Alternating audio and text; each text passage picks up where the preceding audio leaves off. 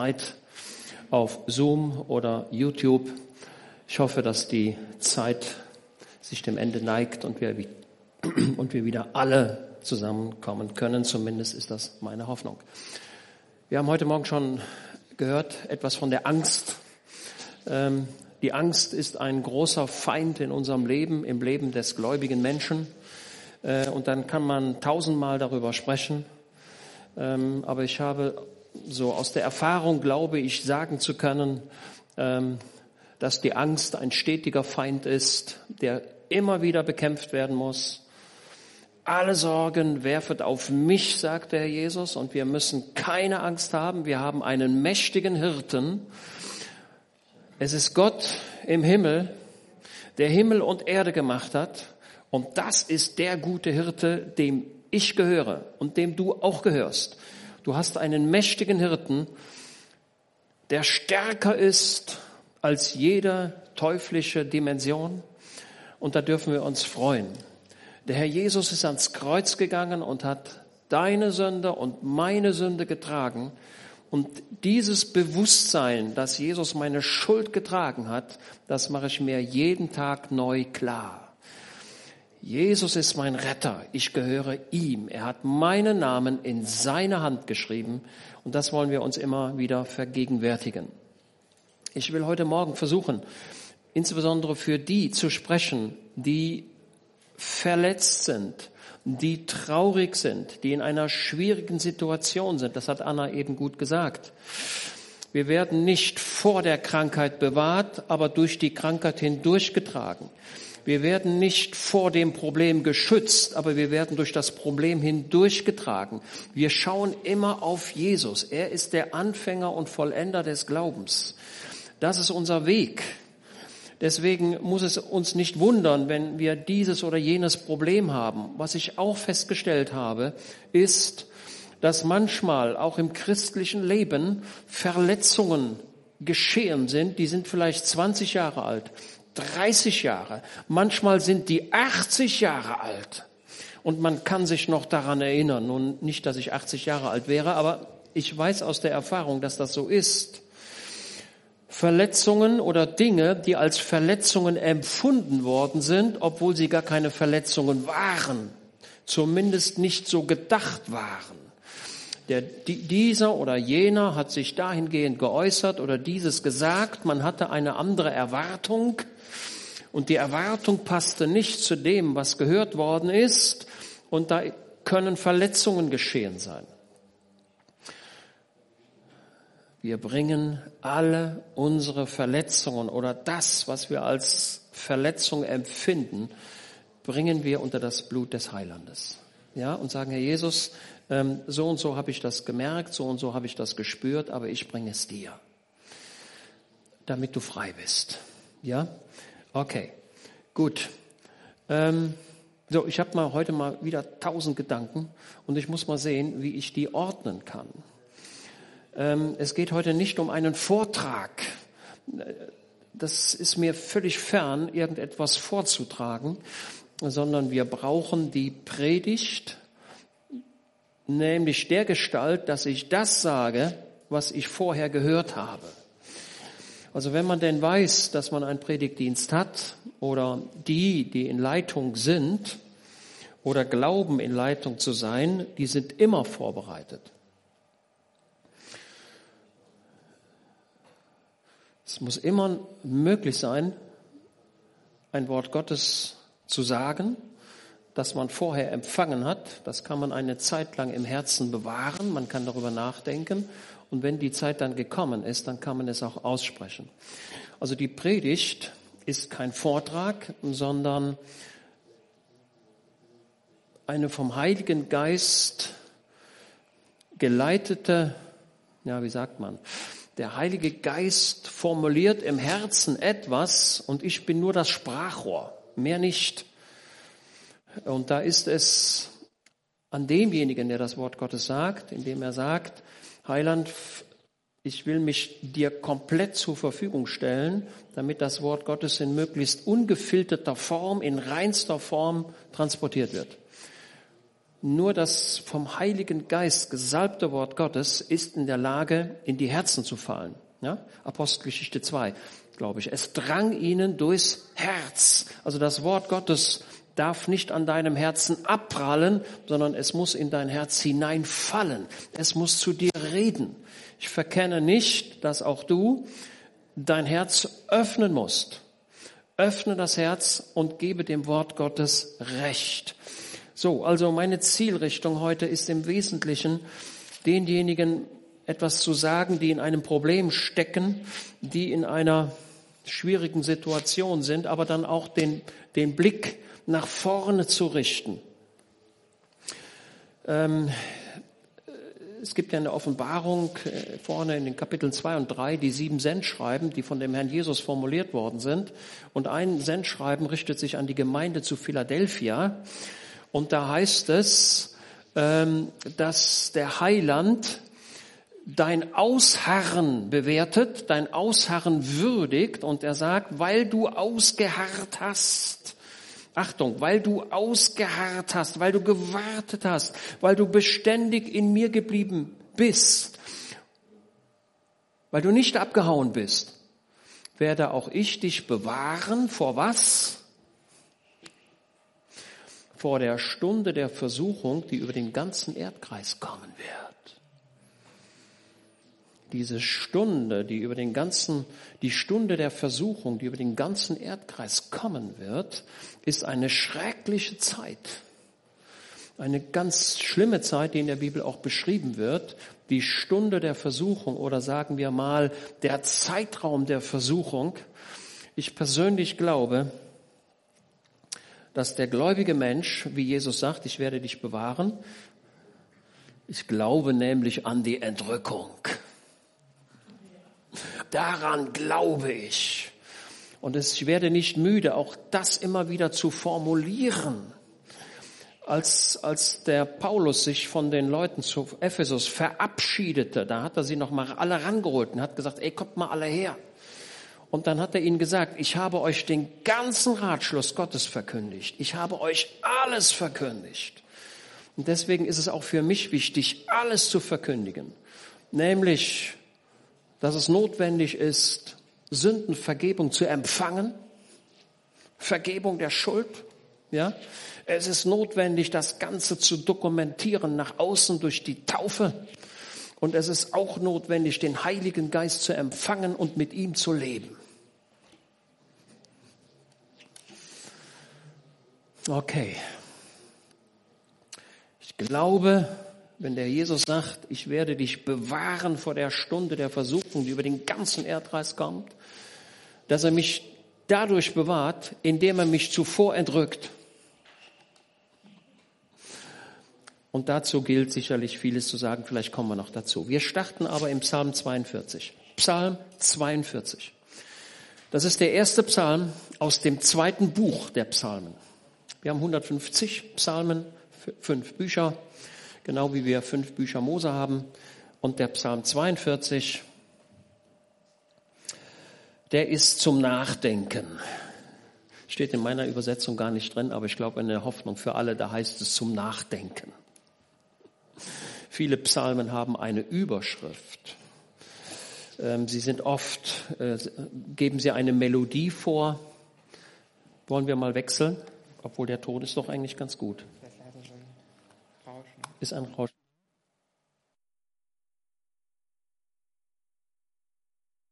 Tun wir das da wieder rein. Dann hoffe ich, dass es, das Rauschen jetzt weg ist. Okay. So, dieser Psalm 42, der ist zum Nachdenken. Er ist nicht von David, er ist von den Söhnen Koras. Und ich habe das gelesen und gelesen und gelesen und wieder und wieder und wieder. Und ich habe mir so meine Gedanken gemacht, der ist ja auch zum Nachdenken. Und da heißt es, wie eine Hirschkuh lechzt nach Wasserbächen. Diese Hirschkuh.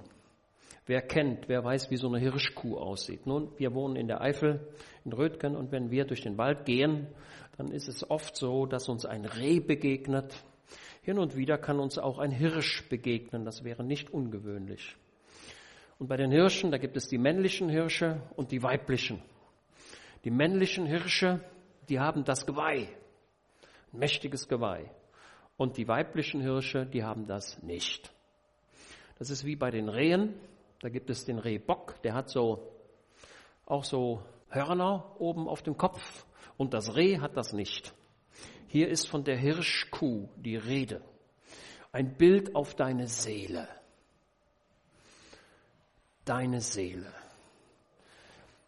Deine Seele, das was in dir ist, hat kein Geweih. Es hat keine Hörner. Es ist sehr empfindlich. Die Hirschkuh, hier im biblischen Verständnis, können wir auch vergleichen mit einem Schaf. Ein Schaf hat keine Waffen. Eine Hirschkuh hat keine Waffen. Sie ist sehr verletzlich und sie braucht des Schutzes. Im Psalm 22, da geht es darum, das Empfinden Jesu zu schildern am Kreuz von Golgatha. Psalm 22. Und dieses, dieser Psalm 22, der, da wird eine bestimmte Melodie angegeben oder eine bestimmte Art, wie dieser Psalm 22 vorzutragen ist. Und da heißt es, nach der Art Hirschkuh in der Morgenröte. Jetzt werdet ihr sagen, oh wei, oh wei, oh wei, oh wei. Die Hirschkuh, dieses empfindliche Wesen, das aus der Nacht herauskommt, aus der dunklen Nacht heraus, ihr geht die Morgenröte auf. Das ist das Bild, das uns der Psalmschreiber vermitteln möchte. Jesus aus tiefster, dunkelster Nacht heraus am Kreuz wird verabschiedet in den Lichtglanz der Sonne. Das ist das, was hier vermittelt wird. Ich hoffe, dass mir das gelingt, mit wenigen Worten darzustellen. Die Hirschkuh, und hier im Psalm 42, da geht es viel um Tränen. Und ich habe mir in der letzten Woche das mal richtig angeguckt und habe gesagt, Mensch, was ist denn da? Was ist, was ist denn da los? Gott sei Dank haben wir heute das Internet. Früher hätte ich in die Stadtbücherei gehen müssen, hätte ich mir ein, ein Buch holen müssen, äh, Biologie, und dann hätte ich das alles da nachlesen müssen. Das geht heute ein bisschen leichter. Die Hirschkuh hat ein Phänomen. Die Hirschkuh, also dieses, dieses Reh, dieses große Reh, sage ich mal, hat keine Hörner, aber sie hat hier wenn ihr mal, wenn ihr mal irgendwo in den Freigehege geht, guckt euch das mal genau an. Sie hat hier an den Augen solche Tränenkanäle, solche Tränenlöcher, sehr markant. Und da kommen die Tränen raus. Und ich habe mir die Frage gestellt, ob das nicht hier ein, ein Hinweis ist. Die Hirschkuh, die hier geschildert wird, das ist der, der bittende Beter, der verletzte Beter, der die Tränen kennt. Okay? Der Mensch, der Jesus nachfolgt, hat und geht durch viele Probleme und Leiden. Und auch hier die Söhne Koras, denen war das vertraut, Leid zu haben. Und Leid dokumentiert sich im Tränen. Man fängt an zu weinen. Und diese bedrängte Seele, diese Hirschkuh, sie macht sich auf und sie lechzt. Also sie hat ein großes Durstempfinden. Nach was?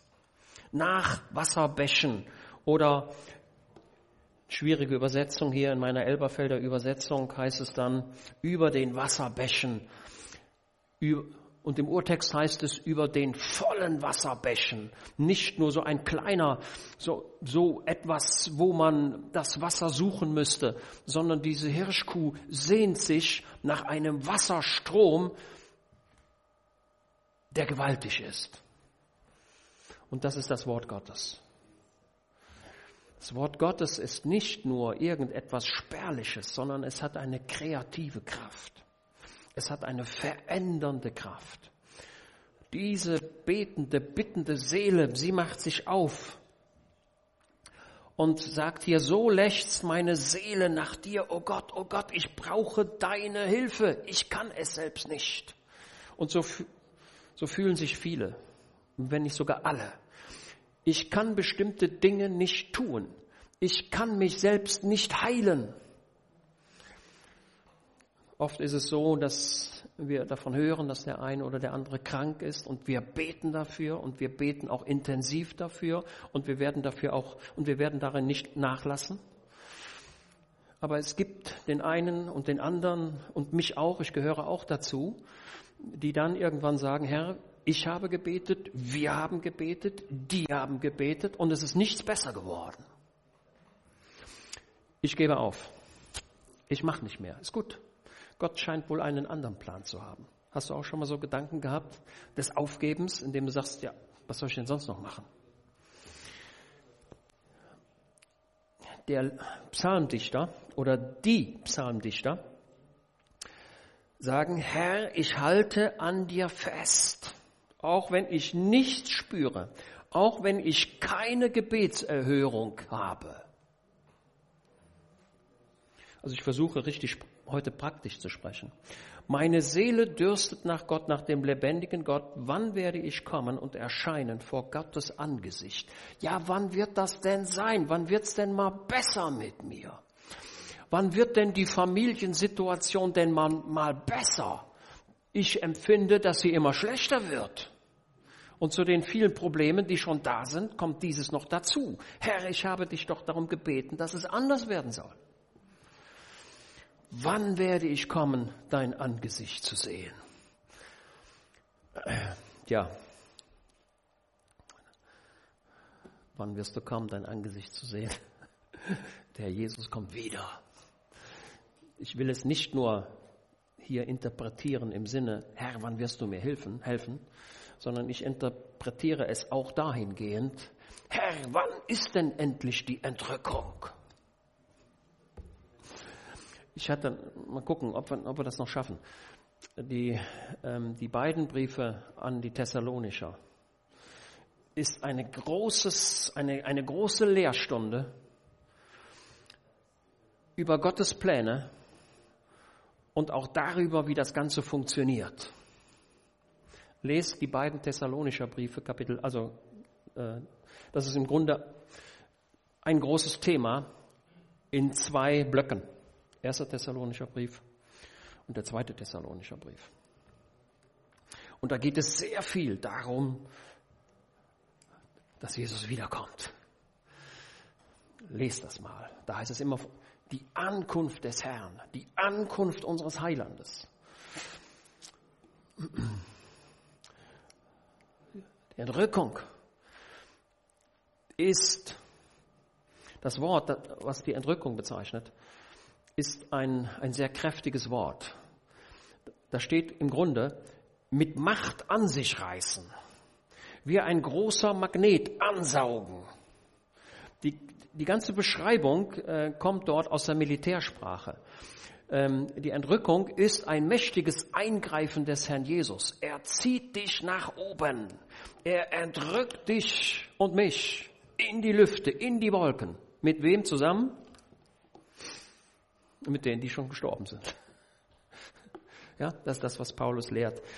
Können wir irgendwann mal an einem Mittwoch betrachten. Okay.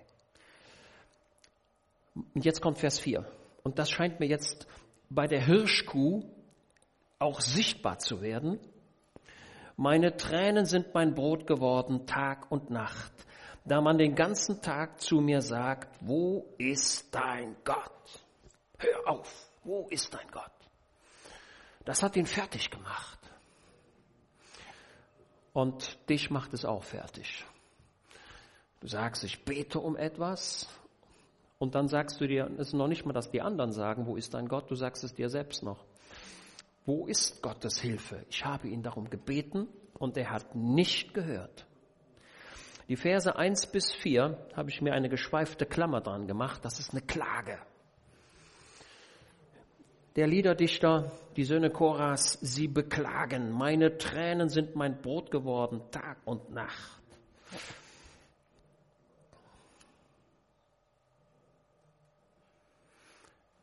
Vers 6, Vers 5 sehen wir gleich. Vers 6.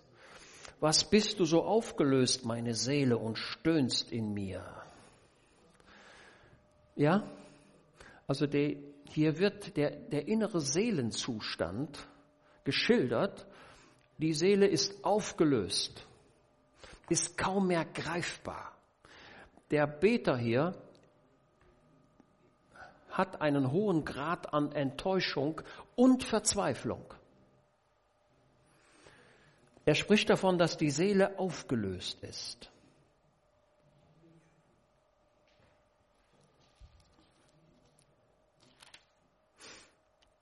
Vers 12, wir greifen vor. Vers 12. Was bist du so aufgelöst, meine Seele, und was stöhnst du in mir? Psalm 43, Vers 5. Der Psalm 43 ist ein Doppelpsalm, ja? 42 und 43 ist ein Doppelpsalm. Die gehören zusammen. Deswegen hat der Psalm 43 auch keine Überschrift, weil er, ihr müsst euch den Psalm 43 am, am, am Psalm 42 dran denken. Das ist ein sogenannter Doppelpsalm. Vers 43, Vers 5. Was bist du so aufgelöst, meine Seele, und was stöhnst du in mir? Jetzt habt ihr mitbekommen, dass dieser Vers dreimal wiederholt wird. Dreimal derselbe Vers. Was bist du so aufgelöst? Meine Seele, und was stöhnst du in mir? Oder das Stöhnen und bist unruhig in mir. Okay. Also, erst kommt die Klage, dann wird die Depression geschildert. Ja? Ein anderes Wort für, was bist du so aufgelöst in mir, das moderne Wort dafür ist Depression. Ja, ich befinde mich in einer Depression. Ich kann nicht Freude empfinden. Ich kann keine Fröhlichkeit empfinden. Ich kann keine Zuversicht empfinden. Die Zukunft ist unklar. Ich fühle mich verlassen. Ich bin alleine. Ich weiß nicht, was ich tun soll. Ich habe ein Problem, aber die anderen helfen mir nicht, weil sie es gar nicht wissen. Der andere kann sich in meine Situation gar nicht einfühlen er weiß ja gar nicht, wie es mir geht. Der und der hat gut reden. Da ist es ja nicht so. Der andere wird meine Situation gar nicht nachvollziehen können. So, jetzt kommt dieser schöne Vers 5. Das ist der Rückblick nach hinten. Vers 5, 42, Vers 5. Ja, also die Verse sind so aufgebaut, erst kommt die Klage, dann kommt ein Rückblick und dann kommt die Depression. Ich habe es jetzt andersrum aufgebaut, ist egal. Vers 5. Daran will ich denken und vor mir ausschütten meine Seele, wie ich einherzog in der Schar sie führt zum Hause Gottes mit Klang des Jubels und Dankes ein feierlicher Aufzug. Also dieser bittende Beter, er schaut in die Vergangenheit zurück und sagt, es gab in meinem Leben auch andere Tage. Es gab Tage in meinem Leben, die waren von Glück geprägt, von Fröhlichkeit, von Gottes Nähe, von Gottes Empfinden.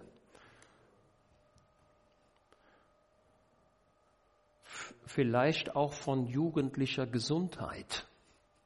Man fühlte sich wohl.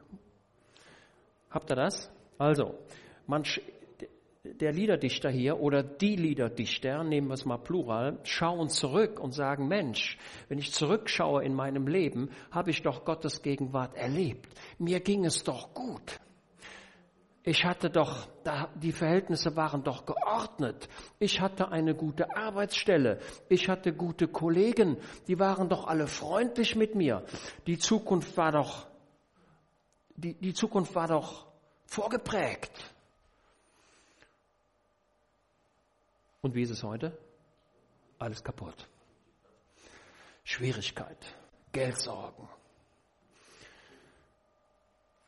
Okay? Das ist Psalm 42. Und in dieser, so, also Klage, Rückblick, dann, was bist du so aufgelöst, meine Seele, und stöhnst in mir? Und jetzt kommt der Blick nach vorne. Harre auf Gott, denn ich werde ihn noch preisen für das Heil seines Angesichts. Merkt ihr? Nochmal. Die Klage. Und deine Klage ist berechtigt. Ja, die ist berechtigt. Die Umstände sind nicht gut. Und du schaust auf die Vergangenheit, wo alles so perfekt war, wo alles so gut war. Und der eine oder der andere kann sich jetzt vielleicht an seine Jugendzeit erinnern. Also, als ich Kind war, ähm, war es so, dass wir oft im Wald waren. Da gab es noch nicht die Zeit des Internets. Was haben die Jungs gemacht? Ne, Daniel, wie seid ihr irgendwo rumgerannt? Ne, ihr seid im Wald gewesen, einen Staudamm gebaut, anderen Unsinn gemacht. Ne? Ja, ist doch alles in Ordnung. So. Und wir als Jungs, wir hatten ein paar alte Fahrräder. Und das Merkwürdige war, diese Fahrräder, die gingen gar nicht kaputt. Ey, die hatten was, die, hat, die waren stabil früher, unglaublich. Und damit sind wir dann den Wald, die steilen Abhänge runtergefahren, wo ich mir heute denke, ey, wie, ist das, wie hat das nur funktioniert? Würde man heute nicht mehr so machen. Gut, aber als Kind ist man auch noch ein bisschen flexibler und man hat auch nicht das Gewicht. Ja, ein Leichtgewicht auf einem stabilen Fahrrad, das hält schon was aus. Also, es gab Tage in unserem Leben, wo du und ich unbeschwert gelebt haben. Ja? Unbeschwert. Und jetzt ist es ganz anders. Und, aber hier wird der Bogen geschlagen. Harre auf Gott, denn ich werde ihn noch preisen für das Heil seines Angesichts. Und das ist das, wo ich dich heute hinweisen möchte. Der Jesus möchte gerne ewige Gemeinschaft mit dir haben. Ja? Er sagt, als er das letzte Abendmahl mit seinen Jüngern hält, da sagt er, ich werde fortan von dem Gewächs des Weinstocks nicht mehr trinken, bis ich es im Reich Gottes oder im himmlischen Reich wieder mit euch trinken werde. Und das bringt eine Sehnsucht des Heilandes zum Ausdruck. Die Sehnsucht nämlich, dass er gerne dich im Himmel begrüßen möchte. Auf die Frage, wann findet die Entrückung statt, antworte ich, ich weiß es nicht und ich weiß, dass es keiner wissen kann, damit das mal klar ist. Ich weiß, dass in der Vergangenheit viele Leute sich aufgemacht haben, da irgendwelche Berechnungen anzustellen, aber das ist alles Käse, äh, weil Jesus sagt, äh, diese Stunde weiß nur der himmlische Vater. Aber ich weiß, dass der Herr Jesus einen, einen großen Wunsch hat, seine Gemeinde in den Himmel zu entrücken. Und, der, und Jesus jetzt in diesem Augenblick ist der Herr Jesus zur Rechten des Vaters und Jesus schaut seinen Vater an und sagt, wann möchtest du, dass ich die Braut abhole? Und der Vater sagt im Himmel, also so stelle ich mir das jetzt vor, und sagt, ja mein Sohn, äh, ich werde es dir sagen. Es dauert nicht mehr lange. Das haben die ersten Christen aber auch gedacht. Und vor allem haben das die Thessalonicher gedacht, denn die hatten da ein Problem an der Stelle, warum Paulus das ganz besonders erklärt. Die ersten Christen haben tatsächlich gedacht, Jesus kommt in meinem Leben wieder. Und wisst ihr was? Ich glaube das heute auch. Auch. Und ich weiß, dass die, die vor mir gestorben sind, das auch geglaubt haben. Und wenn ich sterben sollte, dann, ne, wenn ich jetzt vor euch sterbe, dann bin ich mir sicher, dass ihr das weiter auch so glaubt. Ist auch gut so. Ich lebe in der Naherwartung des Heilandes. Ja? Ich glaube, dass Jesus bald, aber ich kann den Zeitraum nicht nennen, bald in den Wolken erscheinen wird und er wird mich und dich anziehen auf übernatürliche Art und Weise, so wie du es noch nie erlebt hast. Und er wird deinen, deinen Körper überkleiden, so lehrt Paulus, überkleiden mit einem neuen Körper und die Toten in Christus werden auferstehen und mit den Lebenden zusammen entgegengerückt, hier weggerückt und hingerückt. Das ist das, was die Bibel sagt, daran glaube ich. Und darauf sollen wir uns freuen. Sollte es jetzt so sein, dass jemand hier ist und sagt, ach Heiland, auf dieser Erde ist es eigentlich auch schön. Und wenn du noch ein bisschen warten könntest, wäre auch nicht schlecht. So, so Gedanken kommen auch zu mir. Und wenn ich so die, die Natur sehe, dann muss ich feststellen, ist doch ganz schön hier eigentlich, oder? Aber nur, wenn man gesund ist. Wenn man krank ist, ist das gar nicht mehr so schön.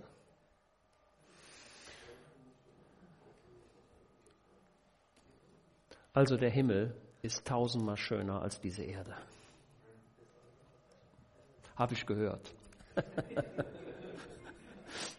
Wie oft habe ich schon den Herrn Jesus gebeten und habe gesagt, könntest du mir nicht mal ein bisschen was zeigen? Zu Lebzeiten.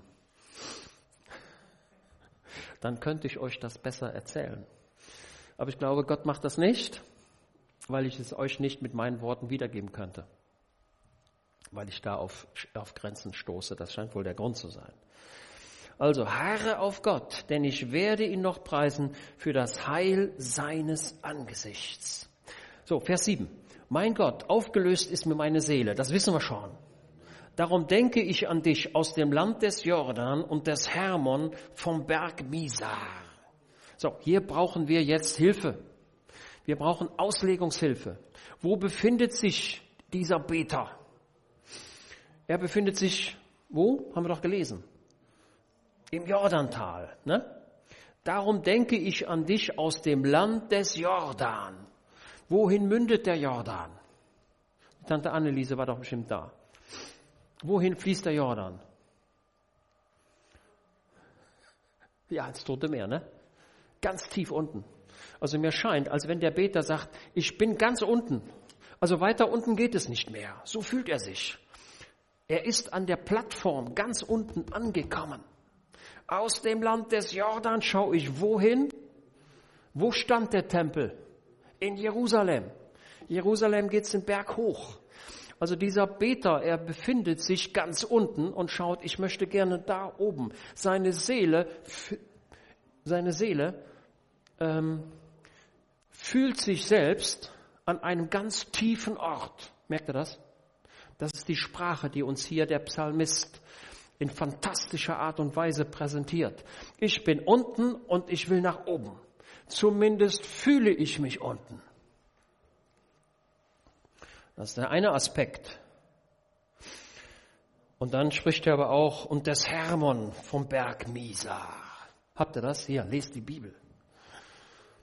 Der Hermon ist aber nicht unten, der Hermon ist hoch, aber der ist weit weg. Und der Berg Misa, das ist ein Geheimnis. Ich habe bisher nicht gefunden, dass mir das hätte jemand erklären können. Aber es scheint so, dass dieser Berg Misa, ich kann es aber nicht beweisen, das ist jetzt nur meine persönliche Meinung, ist ein sehr dunkler Berg. Ein Berg, den man nicht mag. Mit anderen Worten, der Beter hier ist unten und weit weg und er sieht im Moment keine Chance dass sein Gebet durchdringt. Und jetzt kommt ein Blick in deine Seele. Urflut ruft Urflut zu beim Brausen deiner Wassergüsse. So, das ist natürlich ein ganz schwieriger Vers, wo, wo der normale Bibelleser sagt, ja, ich habe es gelesen und ich lese weiter, ich habe es nicht verstanden. Ja, das haben wir, dieses Phänomen, dass man etwas liest und kommt zu dem Ergebnis, ich habe es nicht verstanden und man liest einfach weiter, ist ein sehr verbreitetes Phänomen. Auch die Leute, die jetzt Gesetzestexte lesen, ähm, dann lesen die irgendwas und sagen, ja, hier steht was, ich weiß nicht, was die meinen, hm, hm, hm, komisch, habe ich nicht verstanden und lesen einfach weiter.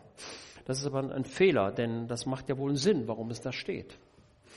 Also diese Urfluten, diese was, so, ähm, wer mal am Meer gewesen ist, ähm, da kommen ja dann immer die Wellen. Ne? Wenn also ordentlich Wind vorher war, sind die Wellen recht groß. Und, ähm, und naja, also ich bin jetzt nicht der große, der Josef ist der, groß, der große Meerschwimmer. Äh, der schwimmt zwei Stunden raus aufs Meer und dann zwei Stunden wieder zurück, um von den russischen damals, also der Josef dort, der ist dann raus aufs Meer geschwommen, weil dann die russischen Trawler, die russischen Schiffe vorbeifuhren und, und die Matrosen ähm, haben dann den jungen Kerlen, wenn die da ans, an das Boot herangeschwommen sind, dann schon mal ein paar Sachen, ein paar Getränke über Bord geworfen. Ähm, und die Jungs haben sich dann diese Getränke geholt. Und dann mussten die aber noch mal zwei Stunden zurückschwimmen. Naja, was ich sagen möchte ist, diese Urfluten haben eine Gewalt. Wer schon mal im Meer war und da kommt so eine Welle, dann denkst du, ach, die ist nicht so groß, die hältst du aus. Geht nicht. Die Welle haut dich um. Kannst du machen, was du willst. Die Wellen, die ich erlebt habe, die waren immer nur so. Das waren kleine Wellen, die mich trotzdem umgehauen haben. Aber wenn ich mir so eine Welle vorstelle, so ein Tsunami, der haut alles weg. Da kann keiner mehr sagen, ich halte den Stand. Also, hier ist von diesen Urfluten die Rede. Wenn also die Unglückswellen über dich kommen, also ich möchte das als Unglückswellen bezeichnen. Der im Hiob, über den Hiob, ging eine Botschaft nach der anderen. Ne? Kennt ihr das? Eine Welle nach der anderen. Schlechte Botschaft, wieder schlechte Botschaft und wieder und wieder und wieder wie man sich das, die, die Gedanken, die hier deutlich werden, wir finden ein schönes Bild im Jona. Das war der, der vor Gott floh, der in das Schiff stieg nach Tarsus. Das Schiff geriet in einen Sturm. Die Seeleute wussten sich kein Rat. Dann versuchten sie herauszufinden, wer alles schuld war, wer das schuld war. Und dann fanden sie den Jona und sagten, der ist es schuld, der hat es ja auch selbst gesagt. Und dann hat der Jona gesagt, werft mich über Bord, opfert mich, damit ihr gerettet werdet. Jesus sagte, Vater, opfere mich, damit die Menschen gerettet werden. Und sie warfen den Jona über Bord in dieses Meer hinein. Und dort versank er. Und dort kam, und dann kam ein, ein Fisch auf übernatürliche Art und Weise. Also ich glaube das, wie es so in dem Propheten Jona drin steht, ohne Abstriche. Und wenn jetzt jemand sagt, ja, so einen großen Fisch gibt es ja gar nicht. Ja, hat Gott gemacht. Und wenn du sagst, ja, wie kann denn ein, ein Jona im Bauch des Fisches atmen? Wo kriegt er denn die Luft her? Sage ich, weiß es nicht, weiß ich nicht. Ähm, vielleicht war der Jonah tatsächlich tot, ich weiß es nicht. Jonah war ein Mann, der die Urfluten Gottes erlebte. Also es gibt keine stärkere, keine, keine stärkere Beschreibung hier. Urflut ruft der Urflut zu beim Brausen deiner Wassergüsse. Also eine Welle nach der anderen. Ja, normalerweise wäre es ja schön, wenn du sagst, naja, die Welle ist durch, das war's. Aber wer am Meer war, der weiß, dass es nach der ersten Welle direkt die zweite gibt, die dritte, die vierte, die fünfte, eigentlich ohne Ende. Und erst wenn der Wind nachlässt, mit zeitlicher Verzögerung, dann werden die Wellen kleiner. Und wenn du am nächsten Morgen zum Meer gehst, ist alles glatt wie ein Spiegel. Aber wenn der Sturm da ist, dann kommt Welle auf Welle. Das ist das, was die Leute hier erlebten. Also ich versuche einen Einblick zu geben in das Seelenleben dieses Dichters. Der sagt, ein Unglück meldet das andere Unglück schon an. Nicht, dass es genug wäre, dass das schon passiert ist. Jetzt passiert auch noch das. Das kann doch wohl nicht wahr sein. Herr, ich habe dich doch gebeten. Des Tages wird der Herr seine Gnade aufbieten und des Nachts wird sein Lied bei mir sein. Ein Gebet zu dem Gott meines Lebens. Also hier sehen wir wieder, wie trotz, wie trotz der Schwierigkeiten im Leben, die Schwierigkeiten, die ich mir selbst gar nicht gewünscht habe, die Probleme, die ich nicht gewollt habe, doch ein Ende nehmen. Und das möchte ich dir zurufen, Denn du wirst sagen, ja, was ist denn jetzt das Wort Gottes? Das Wort Gottes ist, dass Gott dein Problem sieht. Schaut weiter, Vers 10. Sagen will ich zu Gott meinem Fels, warum hast du mich vergessen?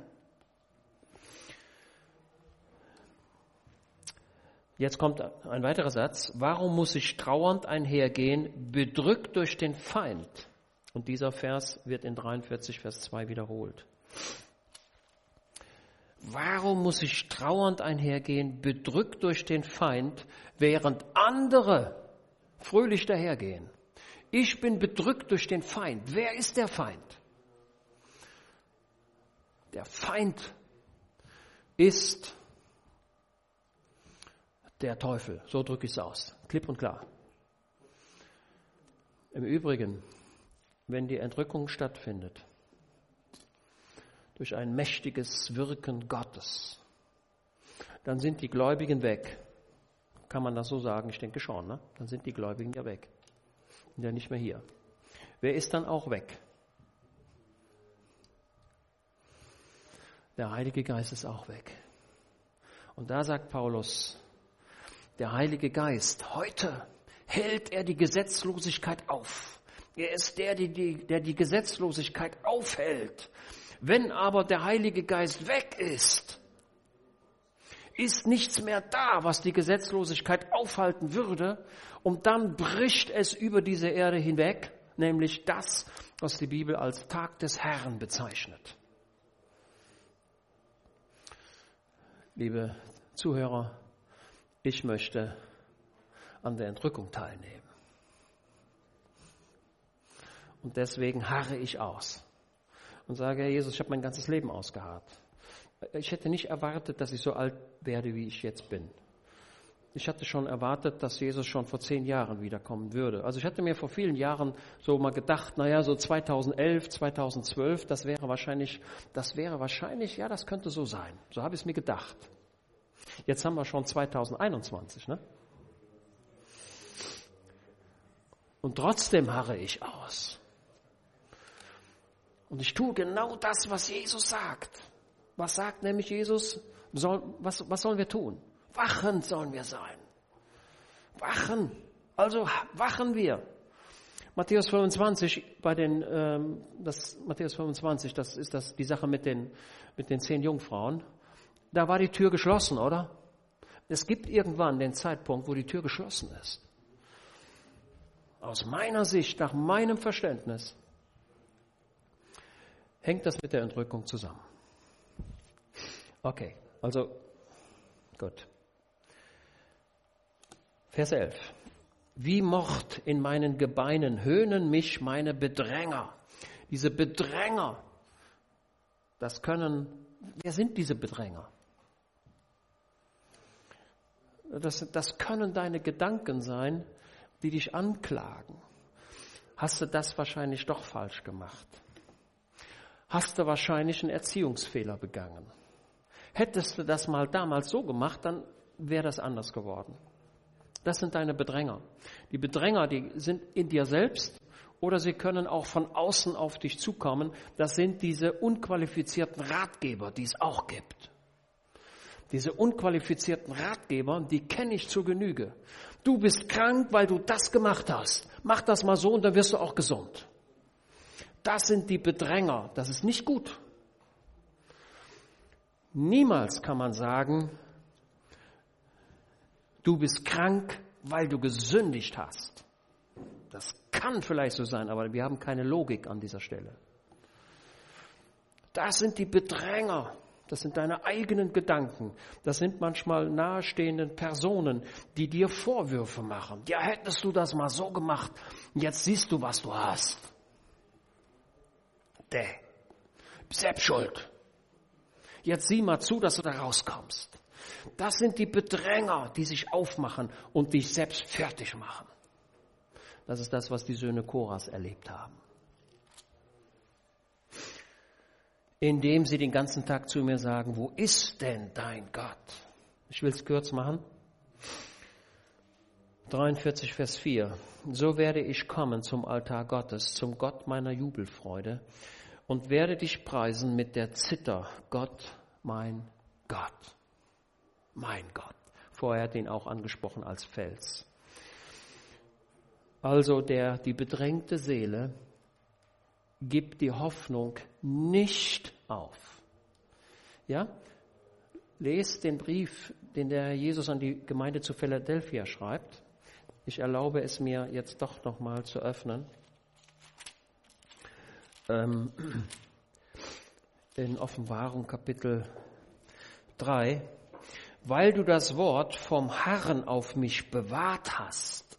Mit anderen Worten, weil du mit mir gerechnet hast in deinen Problemen, in deinen Selbstzweifeln. Und du hast weiterhin auf mich vertraut und ich muss dich aufrufen, vertraue ihm weiter.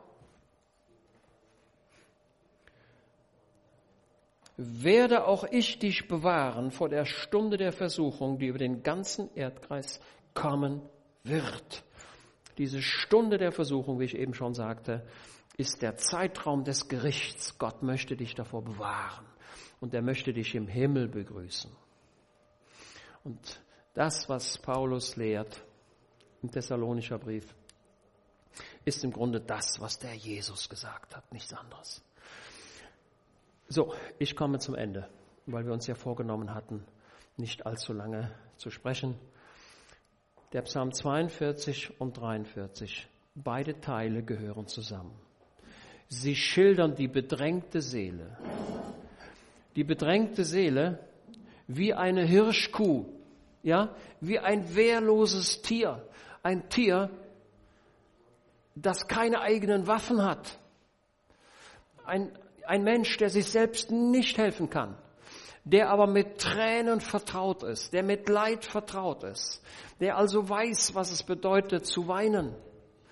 Er erinnert sich an die zurückliegenden Zeiten, möglicherweise an die Zeit, wo er jünger war, wo er die Herrlichkeit Gottes erlebt hat und jetzt quasi das Gegenteil erlebt, nämlich Probleme. Aber er harrt aus. Er sagt, ein Unglück trifft mich wie das andere. Und die Leute sagen, wo ist dein Gott? Und ich verstehe gar nichts mehr. Ich weiß gar nicht mehr, ob das überhaupt stimmt, was hier in dem Wort Gottes drin steht. Und dann macht er sich auf und sagt, ich harre trotzdem auf. Ich werde ihn noch preisen. Jawohl, das ist die Zuversicht. Ich möchte dich heute Morgen aufrufen, nicht aufzugeben, ständig das Wort Gottes zu lesen, auch wenn dir nicht danach ist ihm Ehre zu geben, auch wenn du nichts empfindest. Lob Gottes ist zu einem Gutteil eine Willenssache. Ich will das. Nicht, ne? also nicht, dass ihr denkt, ich kann nicht loben, weil mir nicht danach ist, sondern wir sagen, ob mir danach ist oder nicht danach ist, ist mir völlig egal. Ich gebe ihm die Ehre. Ich weiß, dass er mich sieht. Er hat mich von Anfang an gesehen. Ja, ich gehe durch eine Lebensphase, die mir nicht gefällt, aber trotzdem harre ich auf ihn, ich werde ihn noch preisen. Ich werde mit im himmlischen Thronsaal an seiner Tafel sitzen. Ja? Amen.